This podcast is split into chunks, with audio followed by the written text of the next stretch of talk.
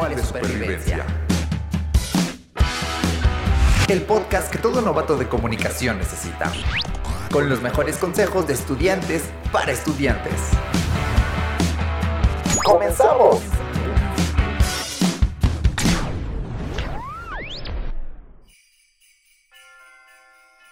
Hey, ¿qué tal, tutoradas, tutorados y tutorades? Les damos la bienvenida a un nuevo episodio de su podcast favorito, TXP, Manual de Supervivencia. Yo soy Dano. Y yo soy Carlos. Y en esta ocasión queremos platicarles de una festividad muy famosa y que, a la mayoría de nosotros, nos llena de emoción, la Navidad. Desde la primaria se nos enseñó muy poco acerca del origen de la Navidad, pero si ustedes, al igual que nosotros, son personas con mucha curiosidad, aquí en TXP les traemos información muy interesante sobre esta emblemática festividad de diciembre, así que comenzamos. Se cree que la Navidad es el día en que nació Jesucristo, pero actualmente no hay un archivo o una investigación oficial que avale esta teoría. De hecho, no se sabe con exactitud la fecha en la que nació. La información que se conoce popularmente es que llegó a un pueblo llamado Belén, donde habitaban pastores y sus animalitos, lo cual puede sonar ilógico en temporadas de invierno, ya que los pastores no dejarían a sus rebaños a la intemperie entre los meses de octubre a marzo, pues los expone al frío de la temporada. Ahora hablemos un poco sobre el por qué festejamos la Navidad el 25 de diciembre. Esta fecha va dirigida hacia un tema en especial del Imperio Romano, conocido como fiestas saturnales. Aquellas fiestas paganas eran festividades que iban de la mano con tradiciones y costumbres de la gente en torno de la temporada de agricultura. Estas fiestas ocurrían entre el 17 y el 23 de diciembre. Se celebraban porque eran épocas del fin de la cosecha, es decir, las personas terminaban el trabajo de campo y empezaban a planear el siguiente año. La gente de Roma festejaba las fiestas del sol naciente, asociadas al nacimiento del dios Apolo, que eran celebradas en el mes de diciembre, más específicamente el día 25. Entonces, cuando la Iglesia Católica llegó para colonizar y el Imperio Romano estaba decayendo, se esparció la ideología de unificación y evangelismo, siempre y cuando abandonaran las fiestas paganas y solo modificaron las tradiciones del 25 de diciembre por algo más cristiano. Y cuando se hace el calendario gregoriano, se escoge el 25 de diciembre como el nacimiento de Jesucristo, con el fin de marcar un principio y un final del invierno. Qué interesante, ¿no? Es momento de pasar a otro tema igual de interesante, y es que aquí en México de por sí nos encanta la fiesta, así que hablaremos de las famosas posadas, las cuales tienen lugar del 16 al 24 de diciembre y tienen toda una simbología detrás, ya que, hablando de orígenes, en tiempos pasados durante nueve días hacían actividades donde se ofrecían a personas que eran esclavas, las cuales terminaban formando parte de un tributo a Huitzilopochtli. Pero estas tomaron otro rumbo después de la conquista de los españoles, y aquellas tradiciones aztecas se cambiaron por misas al aire libre, en donde se leían pasajes y realizaban representaciones alusivas a la Navidad, lo que hoy conocemos como pastorelas. Además, se daban pequeños regalos a los asistentes conocidos como aguinaldos. Ya que estamos hablando de las posadas, dejen que les cuente sobre las piñatas que se rompen en estas fiestas. Ya sea que estén llenas de dulces o frutas, tradicionalmente es una simbología, donde dicha piñata tiene siete picos, que son la representación de los siete pecados capitales. Se dice que Marco Polo las trajo desde China, donde su simbología estaba relacionada a los animales, y de aquí se expandió la tradición a todos lados. Y es que esta actividad de romper la piñata tiene aún más significado del que conocemos. Por ejemplo, la venda que nos ponen a la hora de romperla hace referencia a que la fe es ciega, y el palo representa la fuerza y la virtud.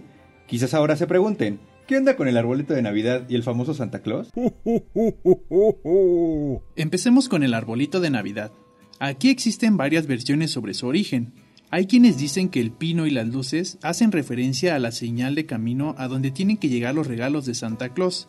También existen personas que creen que el arbolito representa felicidad, abundancia y esperanza, y hay quienes solo ponen el arbolito porque es una decoración bonita. Lo cierto es que el origen del árbol de Navidad se introdujo con las tradiciones germánicas y escandinavas de las fiestas saturnales. Durante el 26 de diciembre, día atribuido al nacimiento de Freyr, el dios nórdico del sol naciente, la lluvia y la fertilidad, se adornaban árboles, sobre todo los de hoja perenne, y hacían alusión al árbol del universo. Tiempo después, se transforma al árbol de Navidad en Brasil, el árbol ancestral que conectaba con los nueve planos. Los robles eran decorados con frutas secas y con diversas cosas llamativas de colores.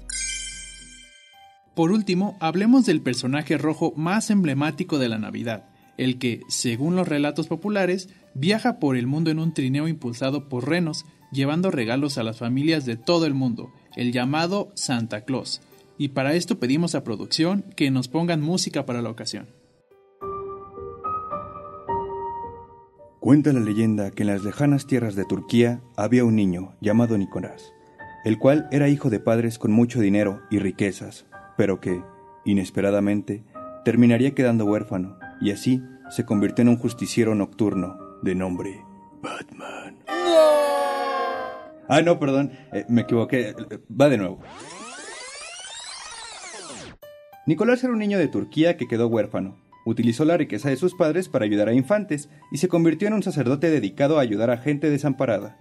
Le tenían mucho respeto y admiración a este santo llamado ahora San Nicolás. La historia llegó a un escritor inglés llamado Clement Moore, que en 1823 fue quien se encargó de llevar la historia de Nicolás hasta la forma en que la conocemos hoy, gracias a su poema llamado The Night Before Xmas, poema en el que narra que Santa Claus iba por los cielos llevado por nueve renos para llevar regalos a todas las familias del mundo. De ese poema salió su emblemática risa, el gran costal de regalos y la idea de que entraba por las chimeneas de las casas. Luego, existió un caricaturista durante los tiempos de la Guerra Civil que introdujo la primera imagen de Santa Claus que hoy conocemos, barbón, gordito y con una peculiar ropa roja con detalles blancos. Pero algo curioso es que tenía rasgos de un duende, y tiempo después la empresa mundialmente conocida, Coca-Cola, empezó a usar esta imagen para hacer publicidad, debido a que sus ventas bajaban mucho en diciembre por ser un refresco que estaba asociado a ser una bebida para temporadas de calor.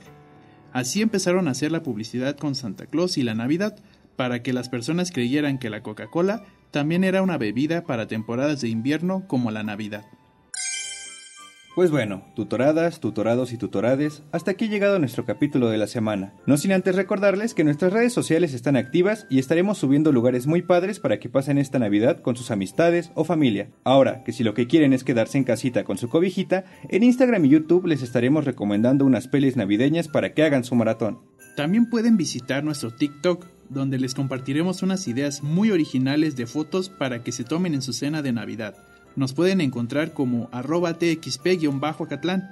Nos despedimos y les deseamos una feliz Navidad. Yo soy Carlos. Y yo soy Dano. Nos, vemos en la próxima.